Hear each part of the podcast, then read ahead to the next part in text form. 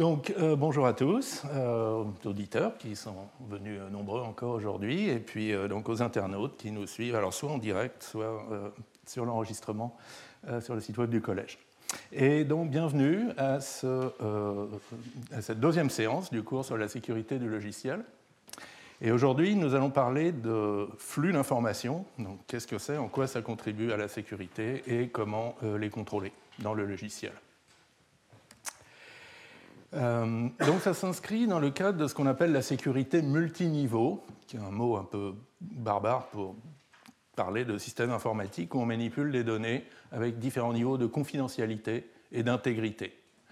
dans un cas le plus simple, on a deux niveaux de confidentialité. Euh, certaines données sont secrètes, leur diffusion est restreinte, et d'autres données sont publiques et peuvent être euh, librement diffusées. Et euh, dans un cas simple aussi, on peut avoir deux niveaux d'intégrité. Les données peuvent être fiables, par exemple provenir du système ou de bases de données euh, qui n'ont pas été corrompues, ou douteuses. Elles peuvent provenir euh, d'utilisateurs, de formulaires web ou de fichiers qui ont pu être corrompus. Ne passez pas devant la caméra, s'il vous plaît.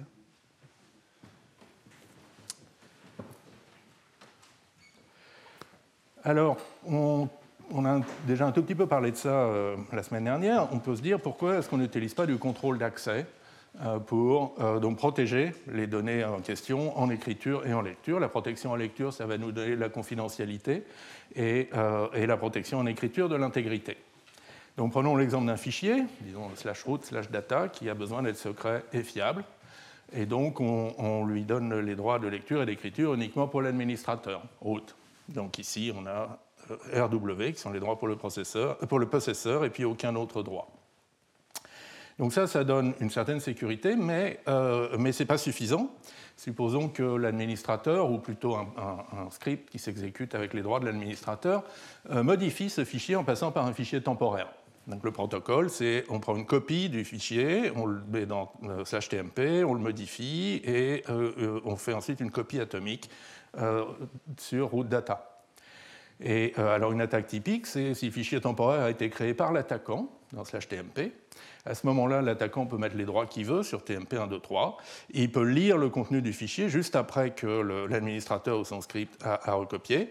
Il peut modifier le fichier juste avant qu'il temporaire, juste avant qu'il soit recopié dans slash root slash data. Donc il n'y a ni confidentialité ni intégrité.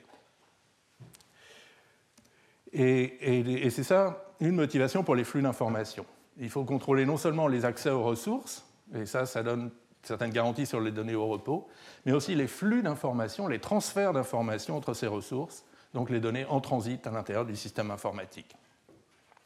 Et la politique de confidentialité de base, c'est que les flux doivent toujours aller du moins secret vers le plus secret.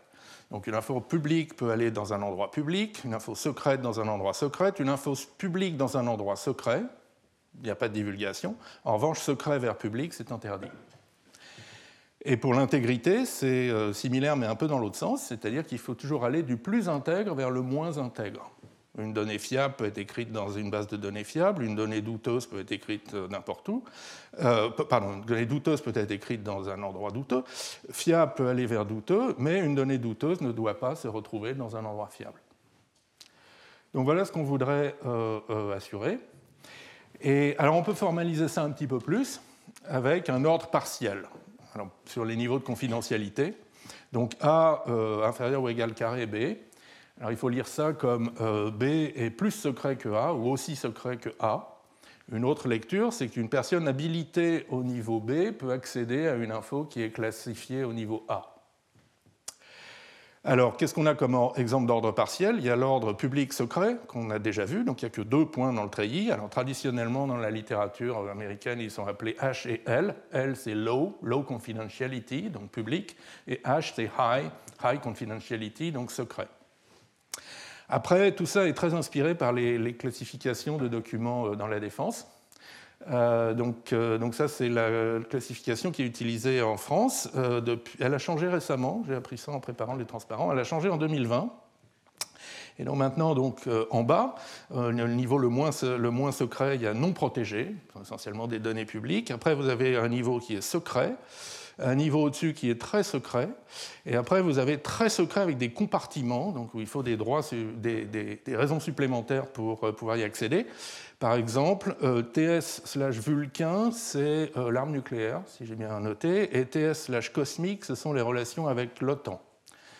J'ai fait ces exemples avant le début de la guerre en Ukraine, hein, mais ils sont peut-être pertinents. Euh, donc voilà. Et donc tout ça forme euh, essentiellement, donc forme un ordre partiel.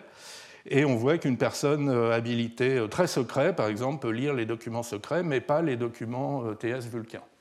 Voilà. Et là-dessus, on peut donc formaliser la politique de confidentialité, appelée la politique de Bella Padula, du nom de ces deux auteurs, qui ont publié ça dans ce rapport technique de MITRE Corporation, le laboratoire de recherche privé américain en 1973, dont on avait brièvement parlé la, semaine dernière. Et en fait, ils ont formalisé la confidentialité avec deux propriétés, No Read Up et No Write Down, ou Simple Security Property et Star Security Property, comme ils l'appellent dans leur rapport. Un no read up, c'est assez euh, évident, donc on ne peut pas lire au-dessus de son niveau. Un sujet qui est au niveau L ne peut lire que les objets des documents de niveau L' inférieur ou égal à L le no write down est un peu plus surprenant, c'est dire qu'un sujet au niveau L ne peut écrire que dans des objets de niveau supérieur ou égal. Donc si, je suis au niveau euh, secret, je, ne peux pas écrire dans un document non protégé parce que je risque de faire fuiter des secrets. En revanche, je peux écrire dans euh, très secret vulcain. Encore une fois, c'est une propriété de confidentialité, ce n'est pas une propriété d'intégrité. Peut-être je suis en train de détruire des documents importants pour la défense, mais ce n'est pas grave, je ne suis pas en train de faire fuiter des secrets. Euh, et d'ailleurs, on voit que donc, ces deux euh, contraintes euh, assurent cette idée que garantissent donc que, l'information ne fait que monter en, confidentialité. Puisque pour transférer de l'info d'un objet 1 à un objet 2, il faut qu'un sujet puisse lire l'objet 1, et pour ça, il faut que le sujet soit à un niveau supérieur ou égal à l'objet 1, et ensuite, il faut que le même sujet puisse écrire, et donc il faut qu'il soit à un niveau inférieur ou égal à celui de l'objet destination. Et donc au total, on a bien que l'objet 1 est en dessous, inférieur ou égal à l'objet 2. Euh, alors il y a une petite variante de cette politique, celle du, de la high water mark, que je vous propose de traduire par le point culminant. C'est l'idée que le niveau maximal de lecture est fixé une fois pour toutes, c'est votre niveau d'habilitation, d'accréditation. Euh, en revanche, euh, euh, votre niveau minimal d'écriture, il démarre à zéro et il augmente au cours du temps. et donc l'idée, c'est que quand vous vous connectez, par exemple, vous pouvez, lire, vous pouvez écrire des documents non classifiés, mais dès que vous avez lu un document secret, par exemple, vous ne pouvez plus écrire que des documents secrets ou plus. Euh, voilà, donc c'est une manière d'être un peu adaptatif. Donc, euh, ce qu'on a fait pour la confidentialité, on peut aussi euh, le faire pour l'intégrité. Et donc, on peut établir un ordre partiel entre les niveaux d'intégrité. Et cette fois-ci, il faut le lire comme donc A inférieur ou égal à B, c'est A est plus fiable ou aussi fiable que B. L'idée, c'est que c'est la même chose de la confidentialité, mais dans l'autre sens. ou, autrement dit, qu'une personne habilitée au niveau A peut modifier une donnée de niveau B. Et donc, l'exemple de, l'ordre avec deux éléments fiables et douteux, c'est toujours noté L et H dans les littératures, mais cette fois-ci, H, qui est high integrity, donc des documents fiables, est en dessous. C'est le point le plus petit de l'ordre. Et au-dessus, donc moins fiable, il y a L, qui est euh, low integrity, euh, donc douteux. Alors on retrouve des, niveaux d'intégrité dans certains systèmes de fichiers, par exemple Windows depuis Vista, où les fichiers portent quatre niveaux d'intégrité. Donc en bas, le plus intègre, c'est le niveau système. Euh, au-dessus, un peu moins intègre, on a High et Medium, qui sont essentiellement des documents créés par l'utilisateur en local. Et tout en haut, c'est-à-dire le moins intègre, Low, on a euh, les données téléchargées depuis le web. Et l'idée de cette politique, c'est qu'essentiellement le navigateur ne peut pas par mégarde, télécharger un fichier et écraser un fichier système avec. Voilà. Et, euh, donc avec ça, il y a une politique d'intégrité qu'on appelle euh, politique de BIBA, du nom de M. Biba, qui, à MITRE Corporation, deux ans après euh, Bell et la Padula, a, l'a formalisé. Et donc c'est vraiment le symétrique de la propriété de, la politique d'intégrité de Bell Padula. Il n'y a pas de write down et il n'y a pas de read up. Donc no write down, ça veut dire qu'un sujet au niveau L ne peut écrire que dans des objets euh, situés au-dessus, c'est-à-dire aussi fiables ou moins fiables, et, euh, et qu'un sujet au niveau L ne peut lire que des objets de niveau inférieur ou égal, c'est-à-dire au moins aussi fiables. D'accord? Euh, et, donc ça, ça garantit effectivement le bon flux d'informations d'un objet 1 vers un objet 2, et euh, donc du fiable au moins fiable, en passant par un sujet donc, qui doit être euh, pas plus fiable que l'objet 1, et, mais au moins aussi fiable que l'objet 2, afin de pouvoir faire l'écriture. Voilà. Et alors là ça devient intéressant, c'est qu'on peut combiner les deux, euh, les deux notions, les deux ordres partiels, pour avoir à la fois confidentialité et intégrité. Et pour ça, on dit qu'un niveau, c'est une paire d'un niveau de confidentialité et d'un niveau d'intégrité. Et on fait le produit des ordres de confidentialité et d'intégrité. Alors rien qu'avec les, les, ordres à deux éléments, secret, public, fiable, euh, douteux, on a déjà un treillis qui est assez intéressant. Donc tout en bas, euh, on a les informations qui sont à la fois publiques et fiables. Je sais pas, vous, pouvez penser au cadastre, par exemple. Tout le monde peut le consulter, mais a priori, on peut avoir confiance dans les infos qui sont dedans. Et alors après, on peut euh, affaiblir d'un côté ou de l'autre. Donc on peut euh, monter d'un côté ou de l'autre. Alors on peut monter en confidentialité, on peut avoir des données qui sont secrètes et fiables. ça, c'est par exemple les fichiers du fisc, par exemple. Et si on monte de l'autre côté, on a des données qui sont publiques, mais un peu douteuses. On n'est pas vraiment sûr si qu'elles soient vraies ou pas. Et ça, c'est euh, les réseaux sociaux, par exemple. Et puis, le, haut de, ce treillis, c'est aussi euh, bah, des informations qui servent à rien, parce qu'elles sont à la fois secrètes et douteuses. Donc, euh, elles ne sont vraiment pas très utiles. Euh, mais ça me fait penser peut-être à certaines newsletters pour décideurs hein, qui, sont confidentielles, mais dont les informations, on se demande si elles sont très valables. Euh, voilà. Et maintenant, euh, on va se demander comment appliquer tout ça à un programme. Jusqu'ici, on a fait des flux d'informations plutôt entre fichiers ou entre bases de données. Et en fait, toutes ces notions de sécurité multiniveau, de flux d'informations, ont un sens pour, euh, à l'intérieur d'un même programme, puisqu'un même programme peut manipuler des données qui sont à des différents niveaux de confidentialité ou d'intégrité.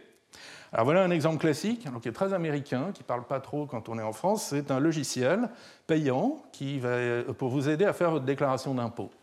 Chose qui en France se fait avec des logiciels gratuits euh, mis en, au service euh, euh, développé euh, par l'État, mais bon, ce n'est pas le cas aux États-Unis.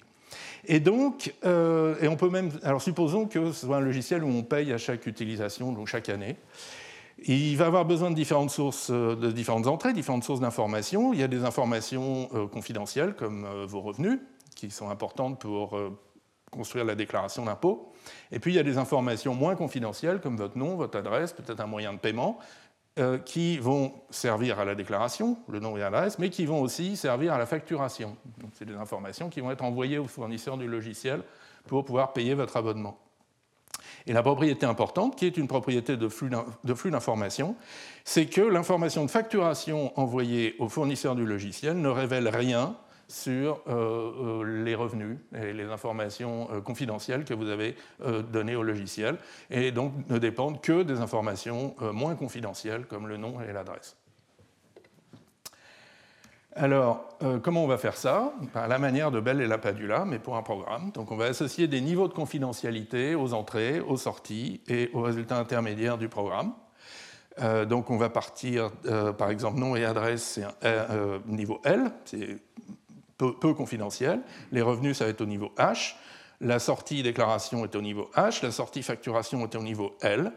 Et on va vérifier que les flux d'informations à l'intérieur du programme vont toujours vers le haut. Une sortie de niveau L ne dépend que d'entrée de niveau inférieur ou égal. Et donc on peut avoir des flux de nom-adresse vers déclaration, de revenus vers déclaration, de nom-adresse vers facturation, mais pas de revenus vers facturation. Voilà. Alors, comment est-ce qu'on peut assurer ça? Alors, l'idée la plus naturelle, c'est avec une vérification dynamique des flux d'informations. Donc, on va instrumenter le programme pour que pendant son exécution, il garde trace euh, euh, des, niveaux d'information, des, données euh, manipulées.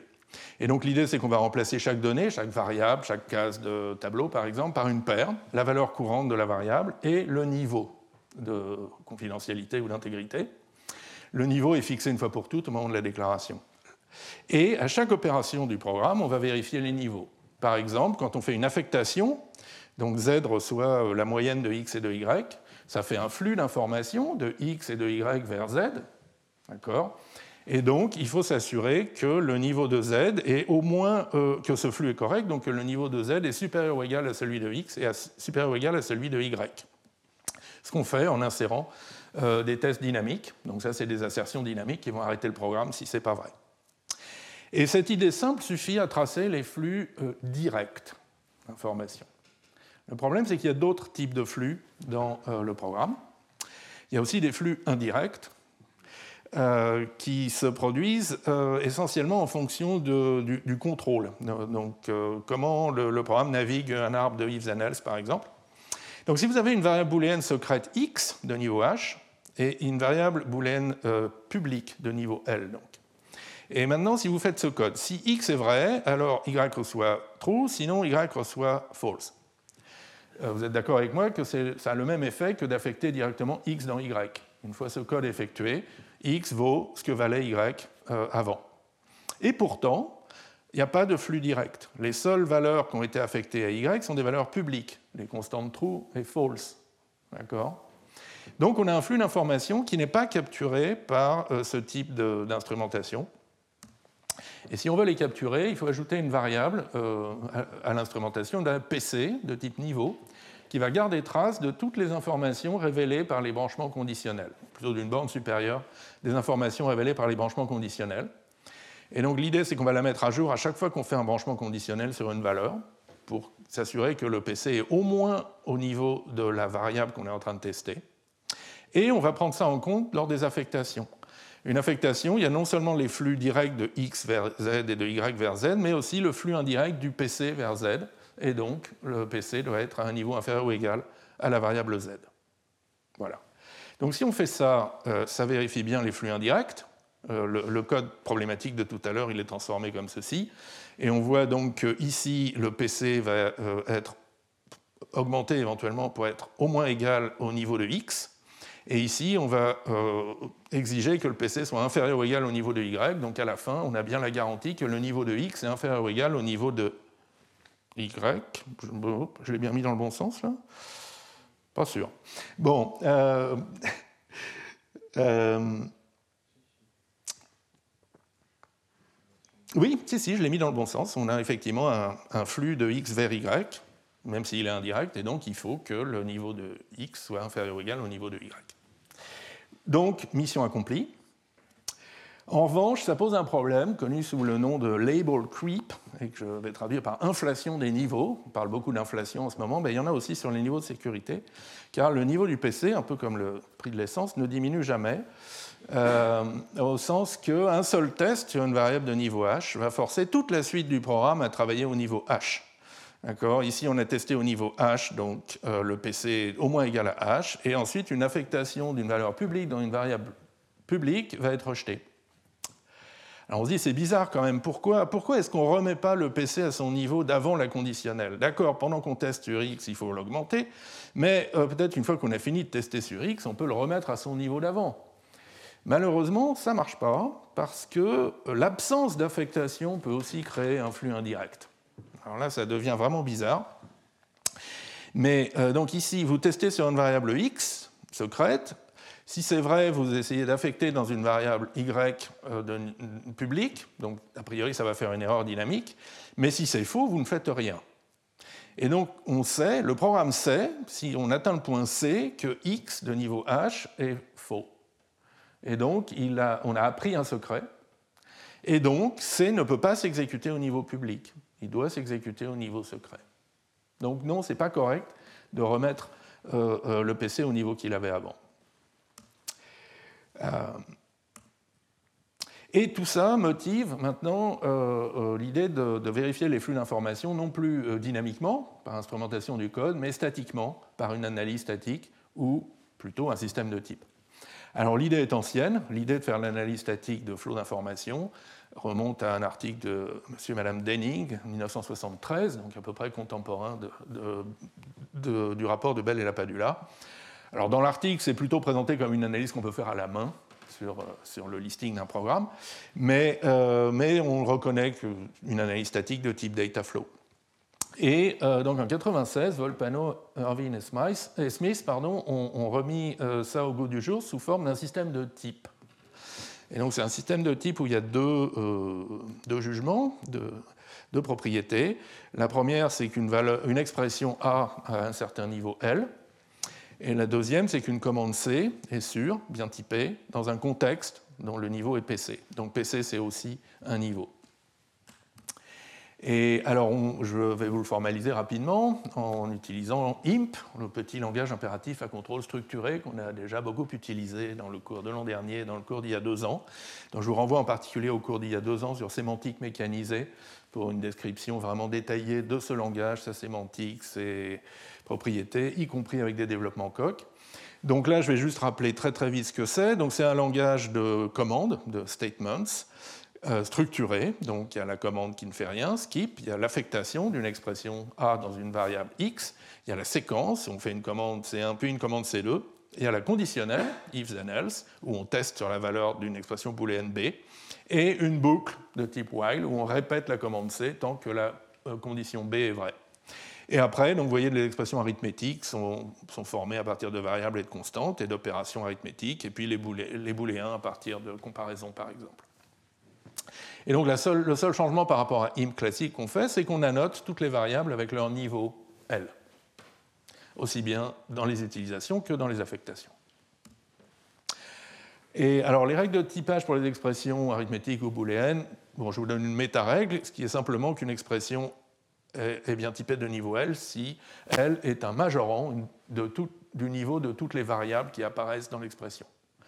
Et donc, euh, par exemple, une variable qui, a, une expression constante, qui ne contient pas de variable, est toujours peut être au niveau L, mais peut être au niveau H aussi. En revanche, une expression qui contient une variable de niveau H est forcément au niveau H.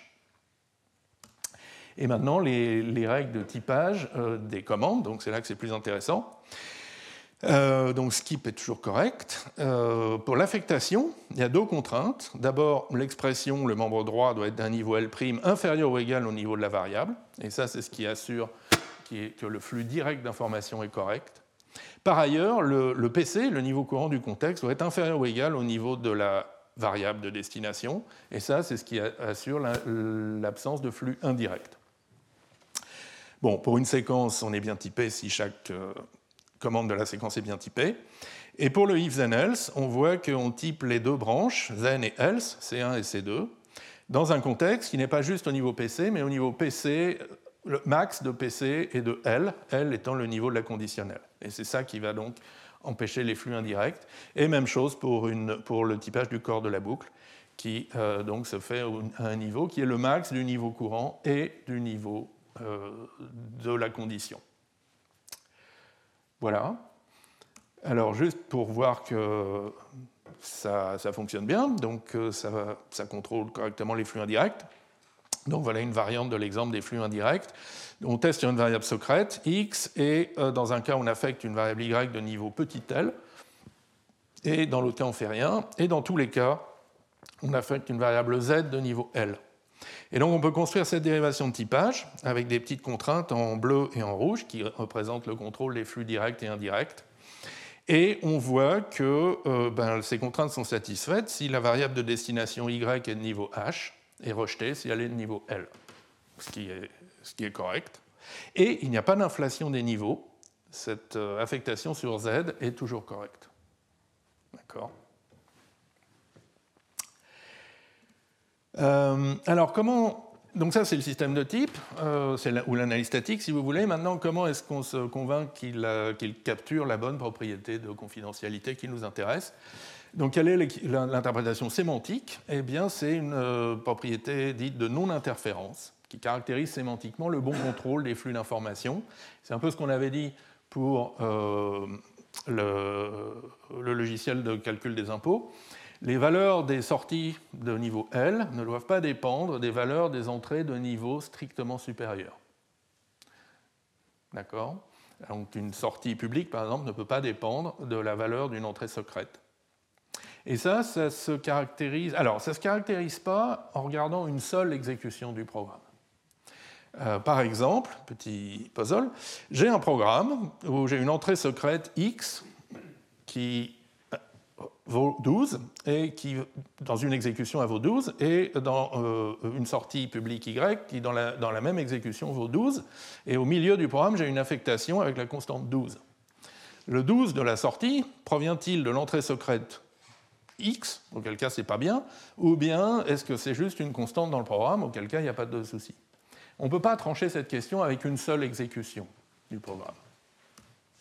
En revanche, euh, on peut répondre à cette question en reliant deux exécutions du même programme. Alors c'est ce qu'on appelle une hyperpropriété. Euh, et, et l'idée, c'est qu'on va donc considérer deux exécutions du programme dans deux états initiaux possiblement différents, mais différents sur les, sur les variables de niveau h, mais identiques sur les variables de niveau L. Et donc ça, c'est l'idée que les entrées publiques sont les mêmes, mais que les entrées secrètes peuvent être différentes. On va exécuter donc le programme deux fois et comparer les états finaux. Et euh, s'il n'y a, pas eu interférence, les variables secrètes en sortie, pardon, les variables publiques en sortie auront les mêmes valeurs, puisqu'elles ne dépendent que des entrées publiques, qui elles-mêmes avaient les mêmes valeurs. En revanche, les sorties secrètes, bien sûr, peuvent différer. Donc voilà la, propriété qu'on veut montrer. Et, euh, et, ça se formalise assez facilement. Donc, encore une fois, je ne rentre pas du tout dans les détails, juste je vous énonce euh, les propriétés. Donc, on s'appuie sur la sémantique naturelle de DIMP, qu'on a vu en détail euh, il y a deux ans, et qui se présente sous la forme d'un prédicat. C dans S termine dans S'. Donc, la commande C démarrer dans un état S, une, correspondance valeur variable S, se termine dans l'état S'. Et alors, Là, j'ai supposé qu'il n'y a que deux niveaux L et H. On peut généraliser un nombre arbitraire de niveaux, mais c'est plus simple. Donc on définit l'égalité entre deux états mémoire sur les variables L, les variables publiques, comme ceci. Donc ils donnent la même valeur à toutes les variables publiques XL. Et ça a quelques propriétés intéressantes. Par exemple, une expression qui est typable au niveau L a la même valeur dans deux états qui sont reliés par L. Pourquoi ça? Parce que si elle est typable au niveau L, elle ne peut pas mentionner de variable de niveau H. Et symétriquement, une commande qui est typée dans un contexte de niveau H ne peut pas modifier les variables de niveau L. Ce sera un flux indirect.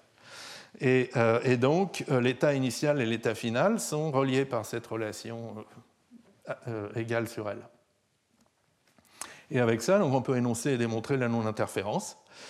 Donc, si vous avez donc un programme C qui est bien typé, et deux états initiaux qui sont reliés par L, et deux exécutions, S1 vers S1', S2 vers S2', alors les états finaux S1', S2' sont reliés par L. Et ça se démontre sans grande difficulté. Je vous montre juste les deux cas euh, représentatifs, le deuxième étant particulièrement joli. Euh, donc le premier, c'est l'affectation. On affecte une expression A dans une variable X. Euh, donc on voit que ça va modifier la valeur de X dans les deux états S1 et S2, et puis les autres variables ne seront pas modifiées.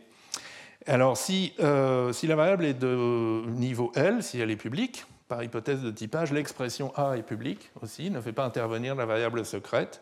Et donc les valeurs de A dans les deux états S1 et S2 sont les mêmes. Et donc on met les mêmes valeurs dans X dans l'état S1 et dans l'état S2, et ceci préserve l'équivalence sur les valeurs des variables de niveau L. En revanche, si on affecte une variable de niveau H, eh bien, euh, aucune variable de niveau L n'est affectée, et donc cette relation, avoir la même valeur sur les variables de niveau L, est trivialement préservée.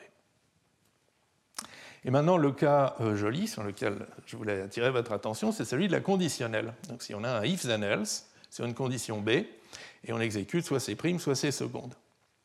Le point à noter, c'est que euh, est-ce qu'on exécute les mêmes? Est-ce que les deux exécutions prennent toutes les deux la branche zen ou toutes les deux la branche else, ou est-ce qu'on peut se retrouver avec une qui prend la branche zen et l'autre la branche else? Eh bien, ça dépend du niveau de B. Si B est de niveau L, ne fait intervenir que les variables publiques, et la condition a la même valeur dans les deux états S1 et S2, et donc les deux exécutions vont prendre soit la branche zen, soit la branche else, et donc on peut appliquer l'hypothèse de récurrence et conclure. Euh, en revanche, si la condition est de niveau h, elle peut s'évaluer en des valeurs différentes. Du coup, une des branches peut prendre et l'autre peut prendre else. Pardon, une des exécutions peut prendre la branche then et l'autre la branche else.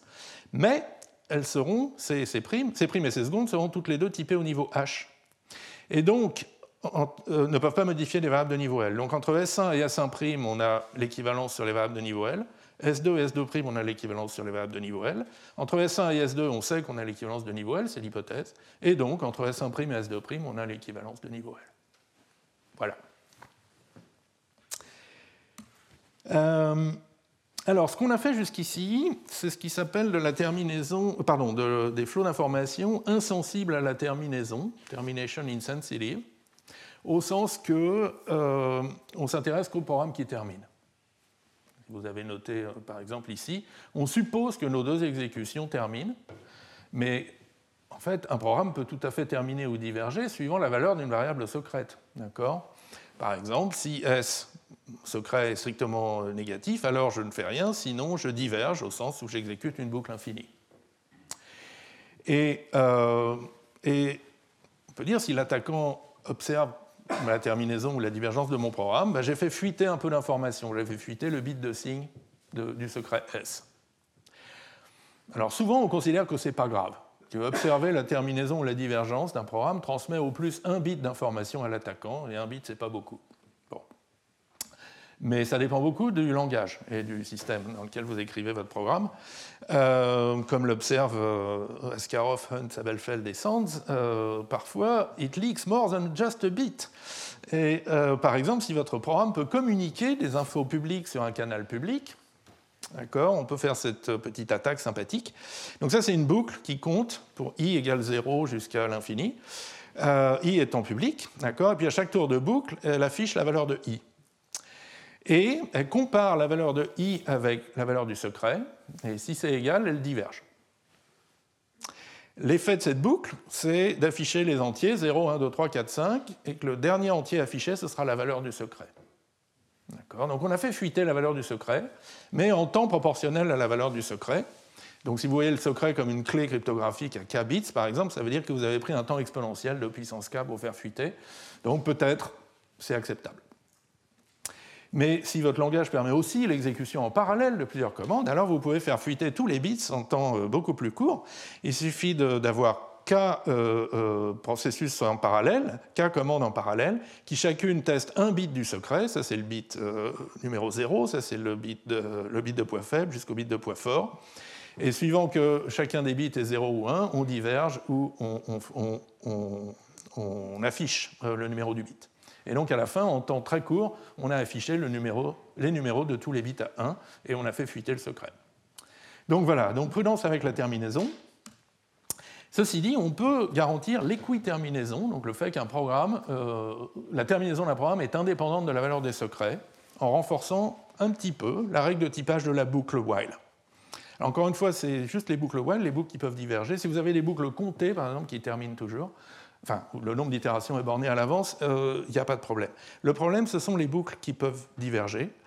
Et donc, on peut renforcer un peu la règle de la manière suivante exiger d'abord qu'une boucle while n'apparaisse que dans un contexte de niveau L et euh, ne teste que des expressions de niveau L. Et ça, ça garantit deux choses. Premièrement, que la condition de la boucle ne dépend pas de variables secrètes. Et par exemple, pas de while x secret est égal à 0, d'où skip donne qui diverge si x est nul et, s'arrête tout de suite si x est non nul. Et ça assure aussi qu'une conditionnelle de niveau h ne contient pas de boucle. Donc pas de if x secret égale 0, then diverge, else skip.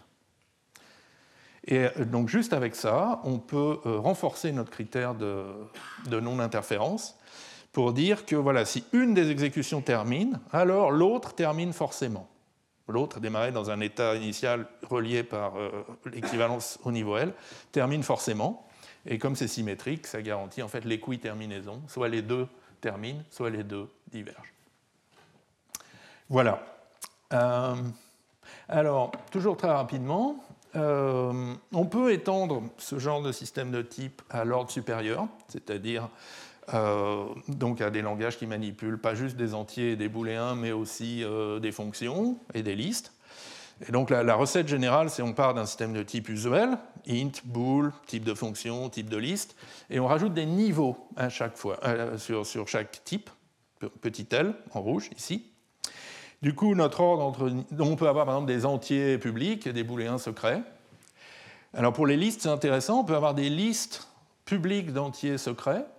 Et ça, ça veut dire par exemple que la longueur de la liste est une information publique, mais le contenu ne l'est pas. Puis on peut avoir des listes secrètes d'entiers secrets, bien sûr.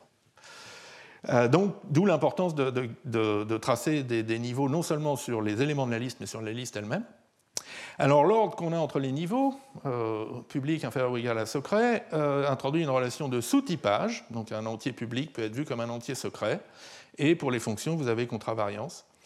Euh, oui, donc l'étiquette sur une fonction, le niveau sur une fonction, ça veut dire quoi? Ben, Ça veut dire qu'une fonction, c'est comme un entier ou un booléen, ça peut être un secret ou non. Euh, savoir qu'une fonction, c'est l'identité ou la fonction constante, par exemple, ça peut être secret. Et ça peut être un secret, et auquel cas, on va noter le type de la fonction avec un niveau h.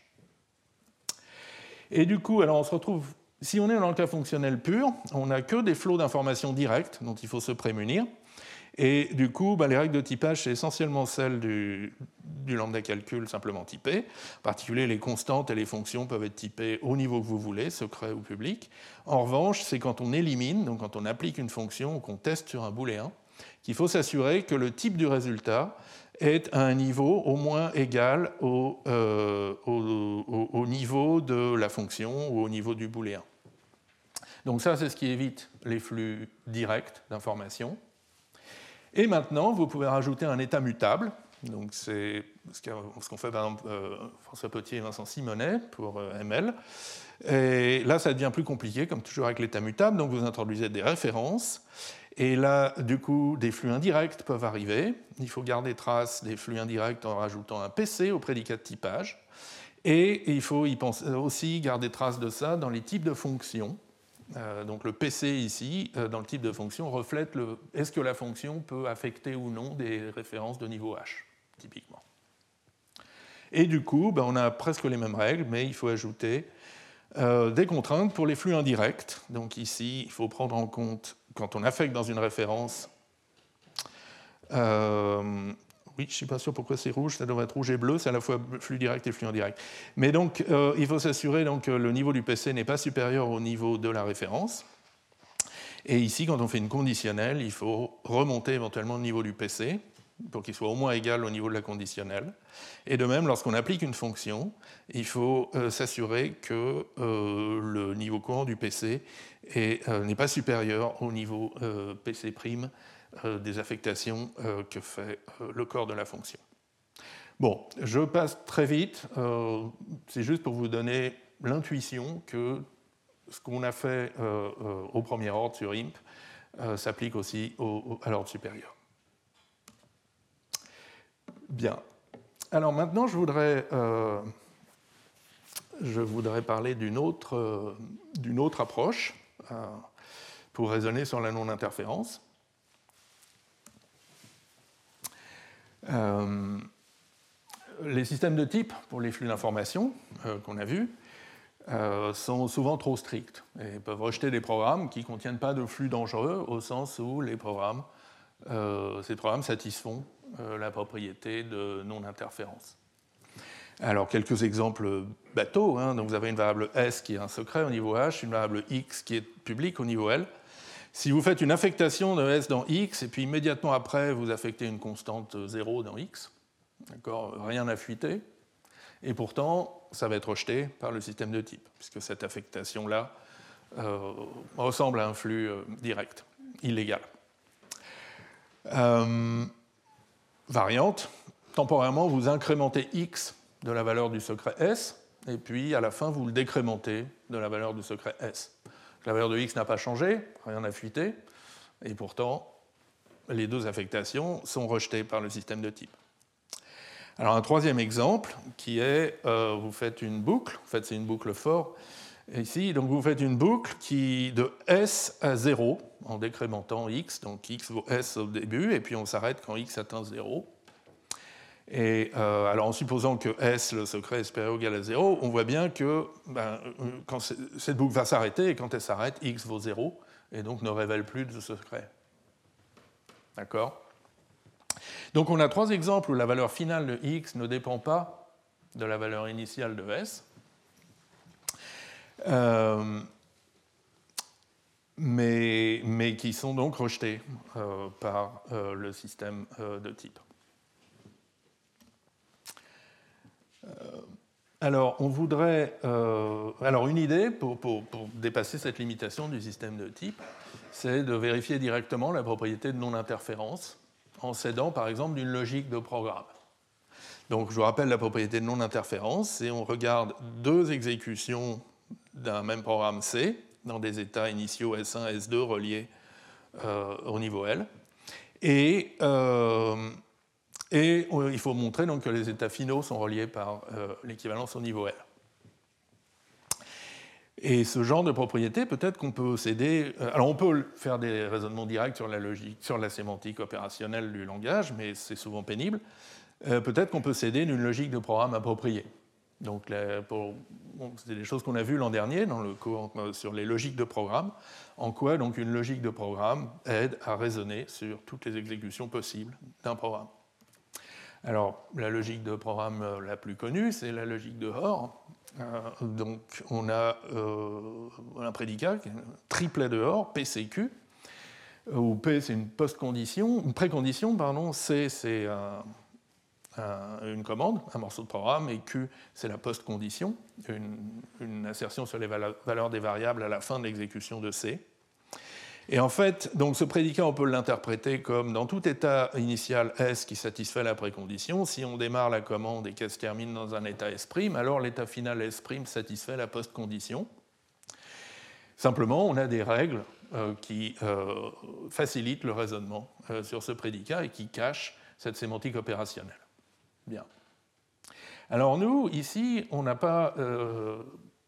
Le but, ce n'est pas de raisonner sur une exécution d'un programme, c'est de raisonner sur l'exécution de deux programmes. Et il se trouve que... Euh, enfin non, deux exécutions d'un même programme. Et il se trouve que... Euh, il, y a, un ensemble de travaux aussi sur les logiques de programmes relationnels. Donc c'est des logiques qui permettent de montrer que deux programmes ou deux exécutions d'un même programme font la même chose. Et donc, euh, les deux programmes qui sont en jeu, les note C1 et C2. Maintenant, les préconditions, les post-conditions, ce ne sont plus des, prédicats sur l'état mémoire, ce sont des relations entre les états mémoire de C1 et de C2. D'accord Et donc, ce que signifie ce prédicat, c'est que donc, si les états mémoire initiaux S1 et S2 sont en relation d'après la précondition, et si on a deux exécutions, C1 qui termine en S1', C2 qui termine en S2', alors les états finaux S1', S2' sont reliés par, les postcondition Q. Et du coup, euh, la condition de non-interférence, c'est de dire en fait que le programme C est relié à lui-même par, avec comme pré et comme post-condition, l'équivalence des variables de niveau L. D'accord? C'est extrêmement compact, mais si vous déroulez la définition, vous voyez donc si vous partez de deux états reliés par L, vous exécutez C dans ces deux états, vous obtenez deux états finaux reliés par L. Euh, et, donc il y a toute une littérature en fait que je ne connaissais pas sur cette, euh, ces logiques de hors relationnel, avec un délicieux article de survey de David Nauman, 37 ans de logique de hors relationnel qui euh, donne alors un certain nombre de règles pour euh, les logiques de hors relationnelles. Le problème, c'est que ça part un peu dans tous les sens.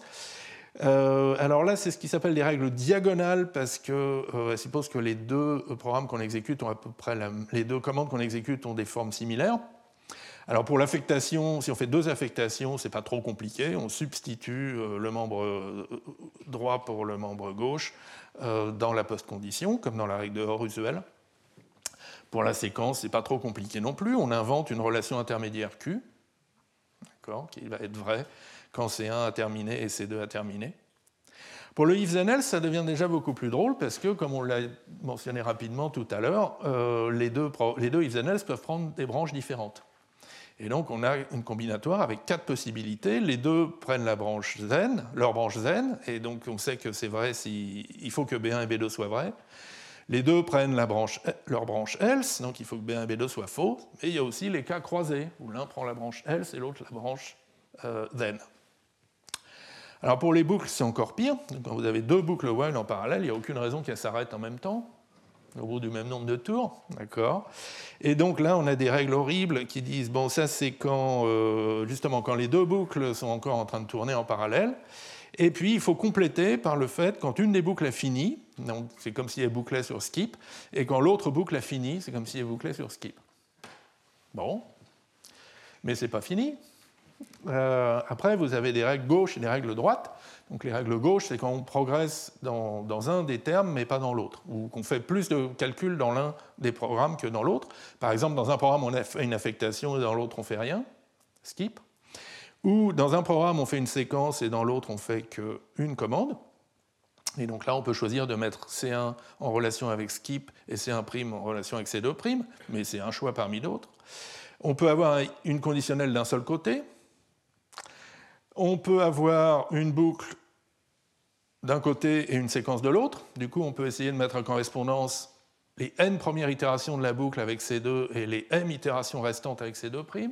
Enfin bref, il y a vraiment une prolifération de règles possibles. Et tout ça n'est pas très agréable d'emploi, soyons francs. Mais euh, il y a un petit miracle qui se produit, c'est que tout ça peut se réduire à une logique de Hoare usuelle. Euh, c'est une remarque qui apparaît dans un article de Frances, Nissim Frances en 83 et euh, qu'on peut résumer de la manière suivante. Donc, supposons que nos deux commandes C1 et C2 utilisent des variables disjointes. D'accord V1 et, un ensemble de variables V1, un ensemble de variables V2. Alors, pour montrer donc, le triplet relationnel, P, C1, C2, Q, il suffit de montrer le triplet de Hoare usuel pour la séquence C1 suivi de C2 avec comme précondition euh, ben, la précondition d'origine, mais où on a. donc la, précondition d'origine qui était une relation qu'on transforme en, assertion sur un seul état, en disant que donc, les valeurs des variables V1 et les valeurs des variables dans V2 doivent être en relation par P, et de même pour les postconditions Q. Donc essentiellement, qu'est-ce qu'on est en train de faire? On est en train de dire avoir deux exécutions de C1 et de C2 dans des états mémoire a priori disjoints, puisqu'ils parlent de variables d'ensemble de variables disjointes. C'est la même chose que d'exécuter C1 puis C2, ou C2 puis C1, ou C1 et C2 en parallèle. D'accord euh, L'effet sur les variables va être le même. Euh, voilà. Donc c'est une observation très simple, mais du coup, ça veut dire qu'on peut se ramener euh, dans ces problèmes de logique, relationnelle à de la logique usuelle pour laquelle on a de bien meilleurs outils.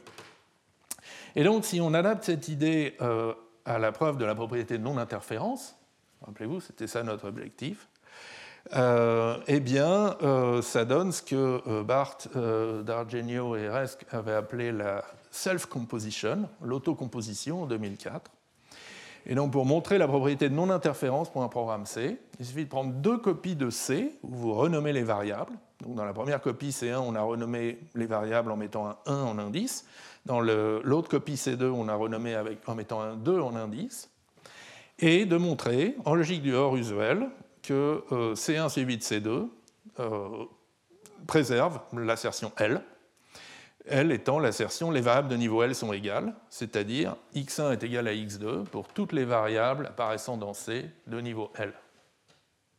D'accord? Alors on va voir ce que ça donne sur un exemple, vous verrez que c'est très simple. Donc ça c'est un des programmes idiots qu'on a vu tout à l'heure. On incrémente x qui est public de la valeur de s qui est secrète, et puis on décrémente. Et donc on veut montrer que si... Donc là on a nos deux copies, ça c'est la copie numéro 1 avec des variables x1, s1, la copie numéro 2 avec x2, s2.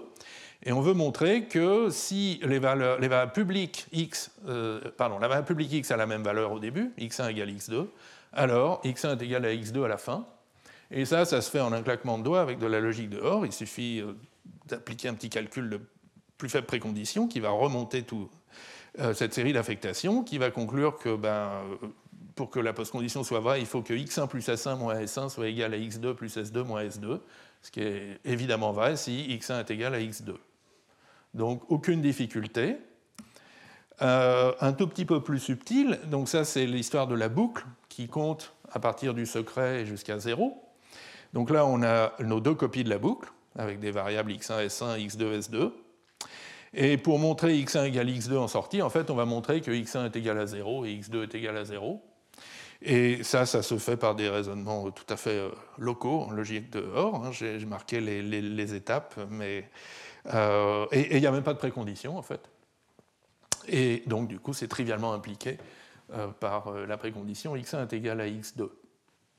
Donc voilà, un petit miracle se produit.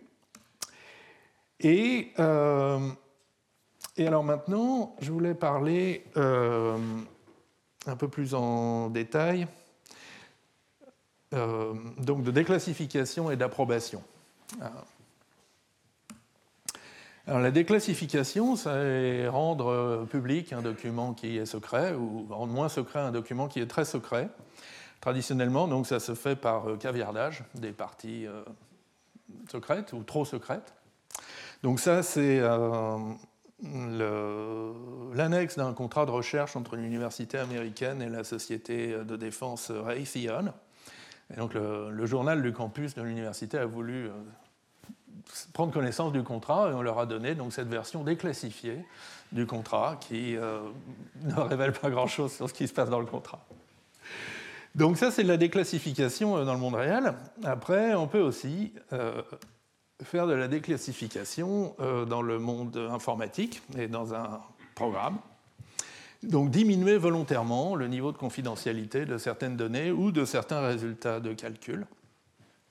Par exemple, euh, imaginez qu'on vérifie un mot de passe. Donc, euh, l'utilisateur a, tapé euh, quelque chose sur le clavier. Donc, ça, c'est l'entrée, qui est une chaîne de caractères de niveau H.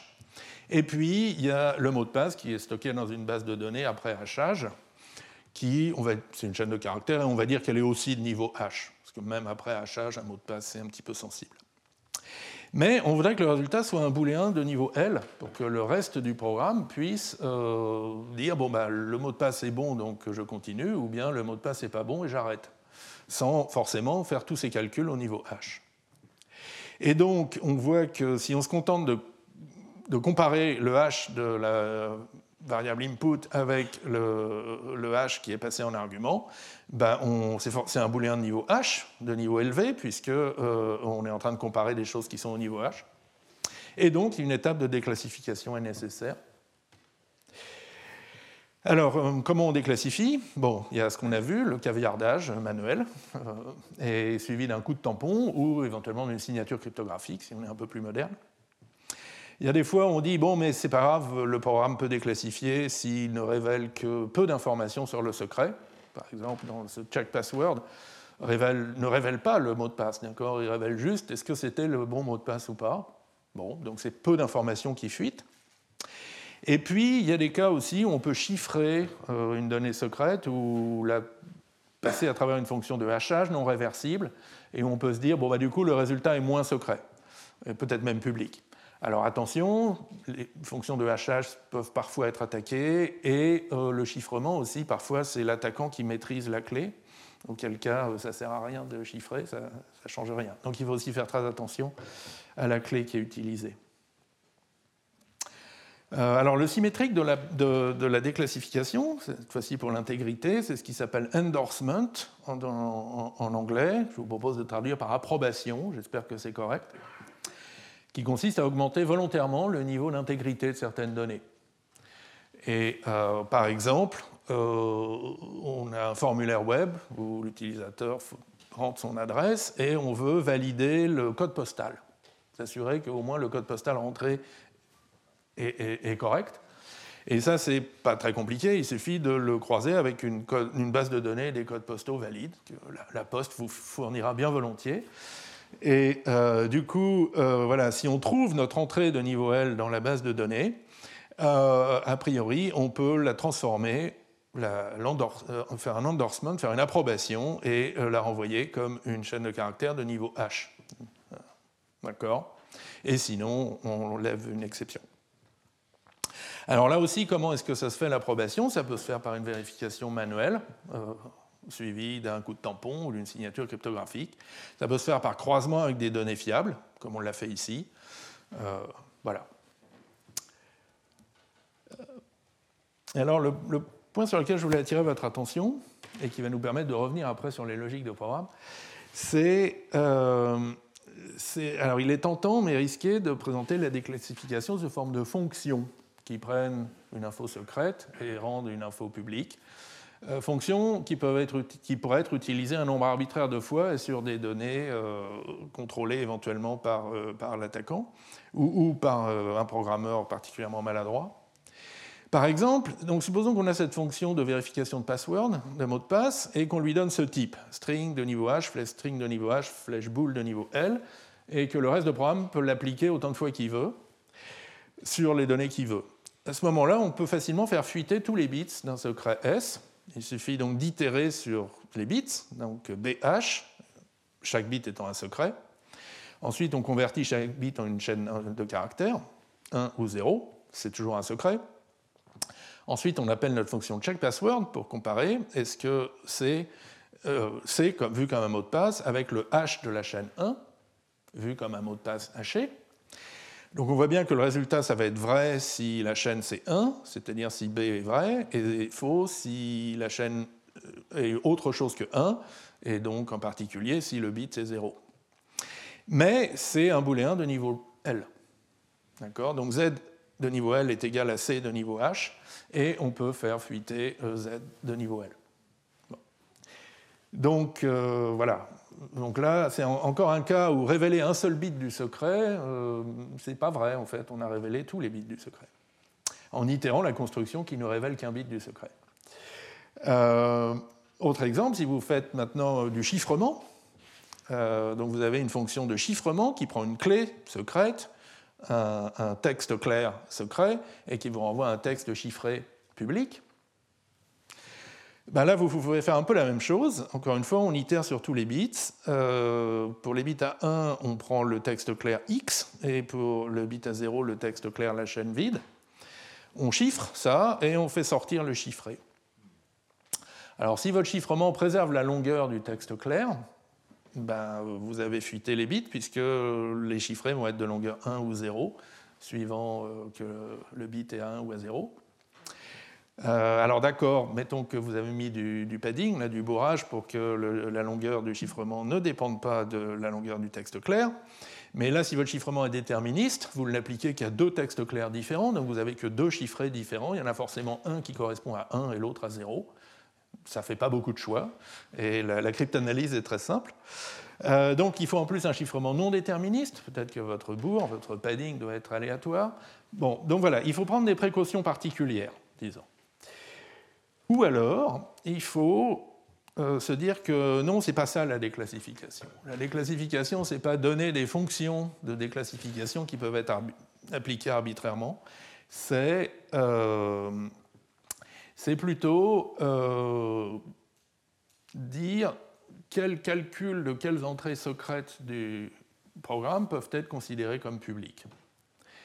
Et donc ça, c'est une idée qui, apparaît, euh, par exemple, dans un article de Lee et Zdancevich, euh, que j'aime bien, sur euh, donc des notions de politique globale de déclassification, et, qu'ils expriment comme un ensemble de fonctions FI, mais qui c'est des fonctions plutôt sémantiques qui ne peuvent être appliquées qu'aux entrées secrètes du programme, et pas à n'importe quelle valeur choisie par le programme lors de son exécution et dont on va considérer les résultats comme euh, déclassifiés comme publics.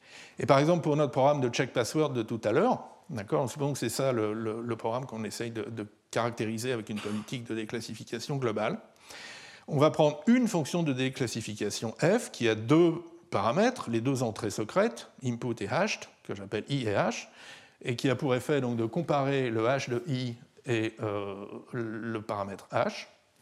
Et donc ce que dit cette politique de déclassification, c'est que la valeur euh, obtenue en appliquant cette fonction aux entrées secrètes de checkPassword est déclassifiée et utilisable au niveau L, mais toute autre comparaison de hash n'est pas déclassifiée, a priori. D'accord? Donc on a déclassifié des valeurs et non pas toutes les valeurs produites par une fonction.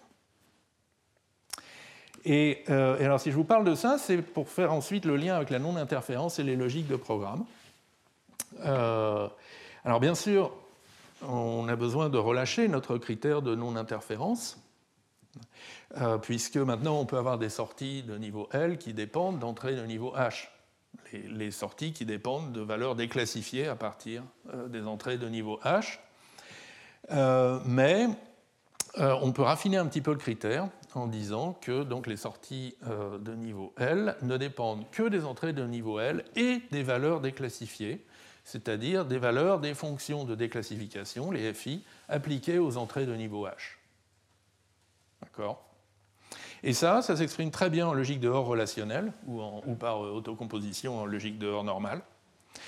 Euh, il suffit donc de comparer les exécutions de C, donc comparer C avec lui-même, avec comme post-condition, comme d'habitude, l'équivalence euh, des sorties de niveau L, et comme précondition, comme hypothèse, non seulement l'équivalence des entrées de niveau L, et euh, l'égalité des valeurs déclassifiées dans les deux états S1 et S2, c'est-à-dire le fait que les valeurs, les fonctions de déclassification renvoient les mêmes résultats.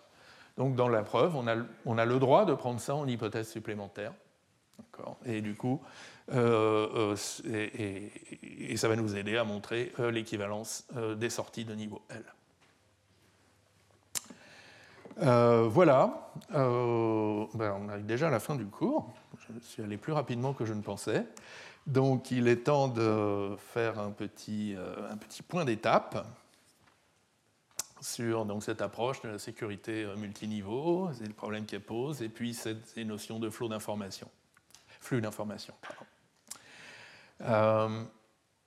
Euh, alors, c'est vrai que donc, les systèmes multiniveaux, un peu sécurité-défense, tels qu'envisagés par Bell et Lapadula, sont, paraît-il, peu nombreux.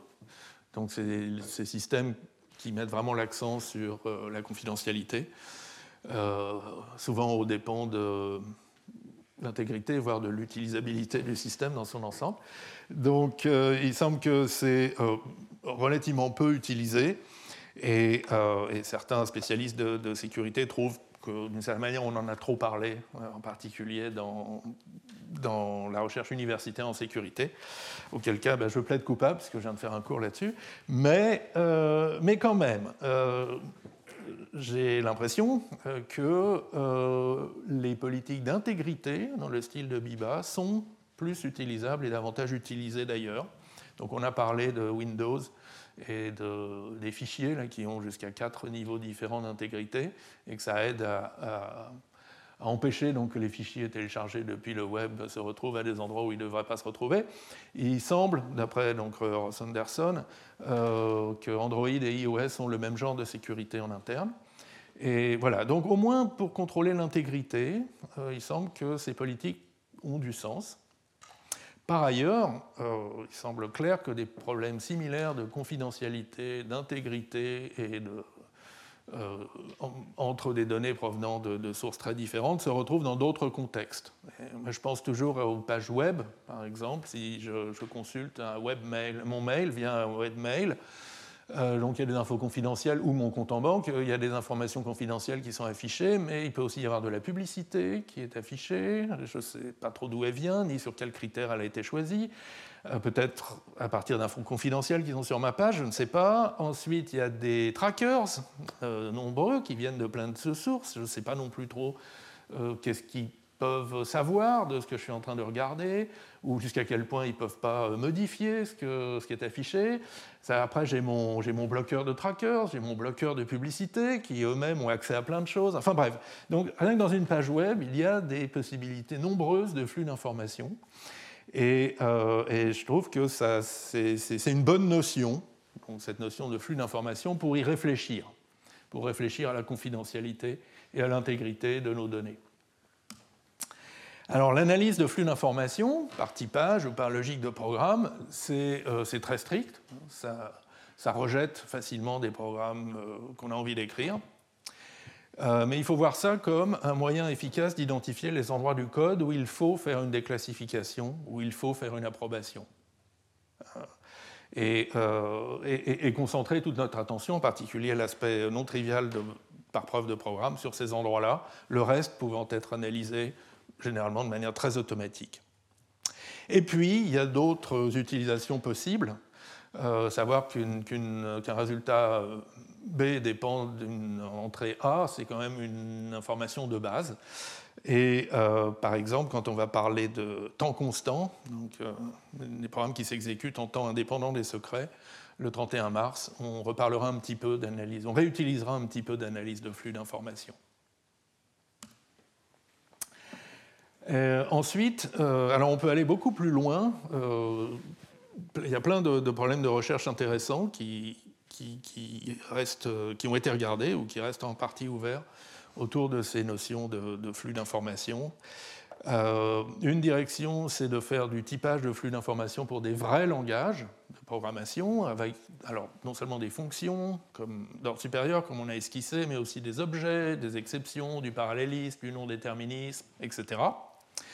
Un exemple euh, tout à fait impressionnant euh, dans cette direction, c'est JIF, Java Plus Information Flow, donc une extension de Java avec des étiquettes, euh, des niveaux sur les types, développé par Andrew Myers et son équipe à l'université de Cornell. Après, une autre direction, c'est la prise en compte d'autres types de canaux d'information. Donc, on a vu des flux d'information directs par affectation, des flux d'information indirects par le par le flux de contrôle. On a vu un flux d'informations par la terminaison ou la non-terminaison, mais il y en a d'autres. Le temps d'exécution d'un programme fait fuiter de l'information. On en parlera donc beaucoup dans deux semaines, le 31 mars.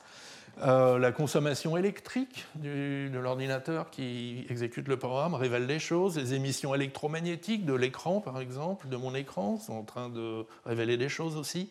Bref, il y a beaucoup d'autres canaux d'information possibles qui peuvent faire fuiter des secrets, au point que euh, l'analyse qualitative euh, des flux d'information, soit il y a un flux, soit il n'y a pas de flux, devient un peu douteuse et euh, il faut en fait se mettre à faire une analyse quantitative, raisonner sur la quantité d'informations qui fuitent et montrer qu'elle n'est pas trop élevée.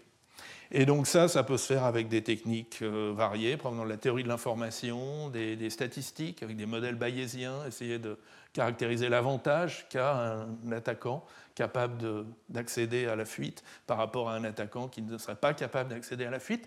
Bref, euh, et, donc si ça vous intéresse, je vous recommande ce livre The Science of Quantitative Information Flow, qui est récent et très très complet sur le sujet. Voilà, et, euh, et, je vais m'arrêter là. Euh, et donc vous remercier pour votre attention. du coup, on a plein de temps pour prendre des questions.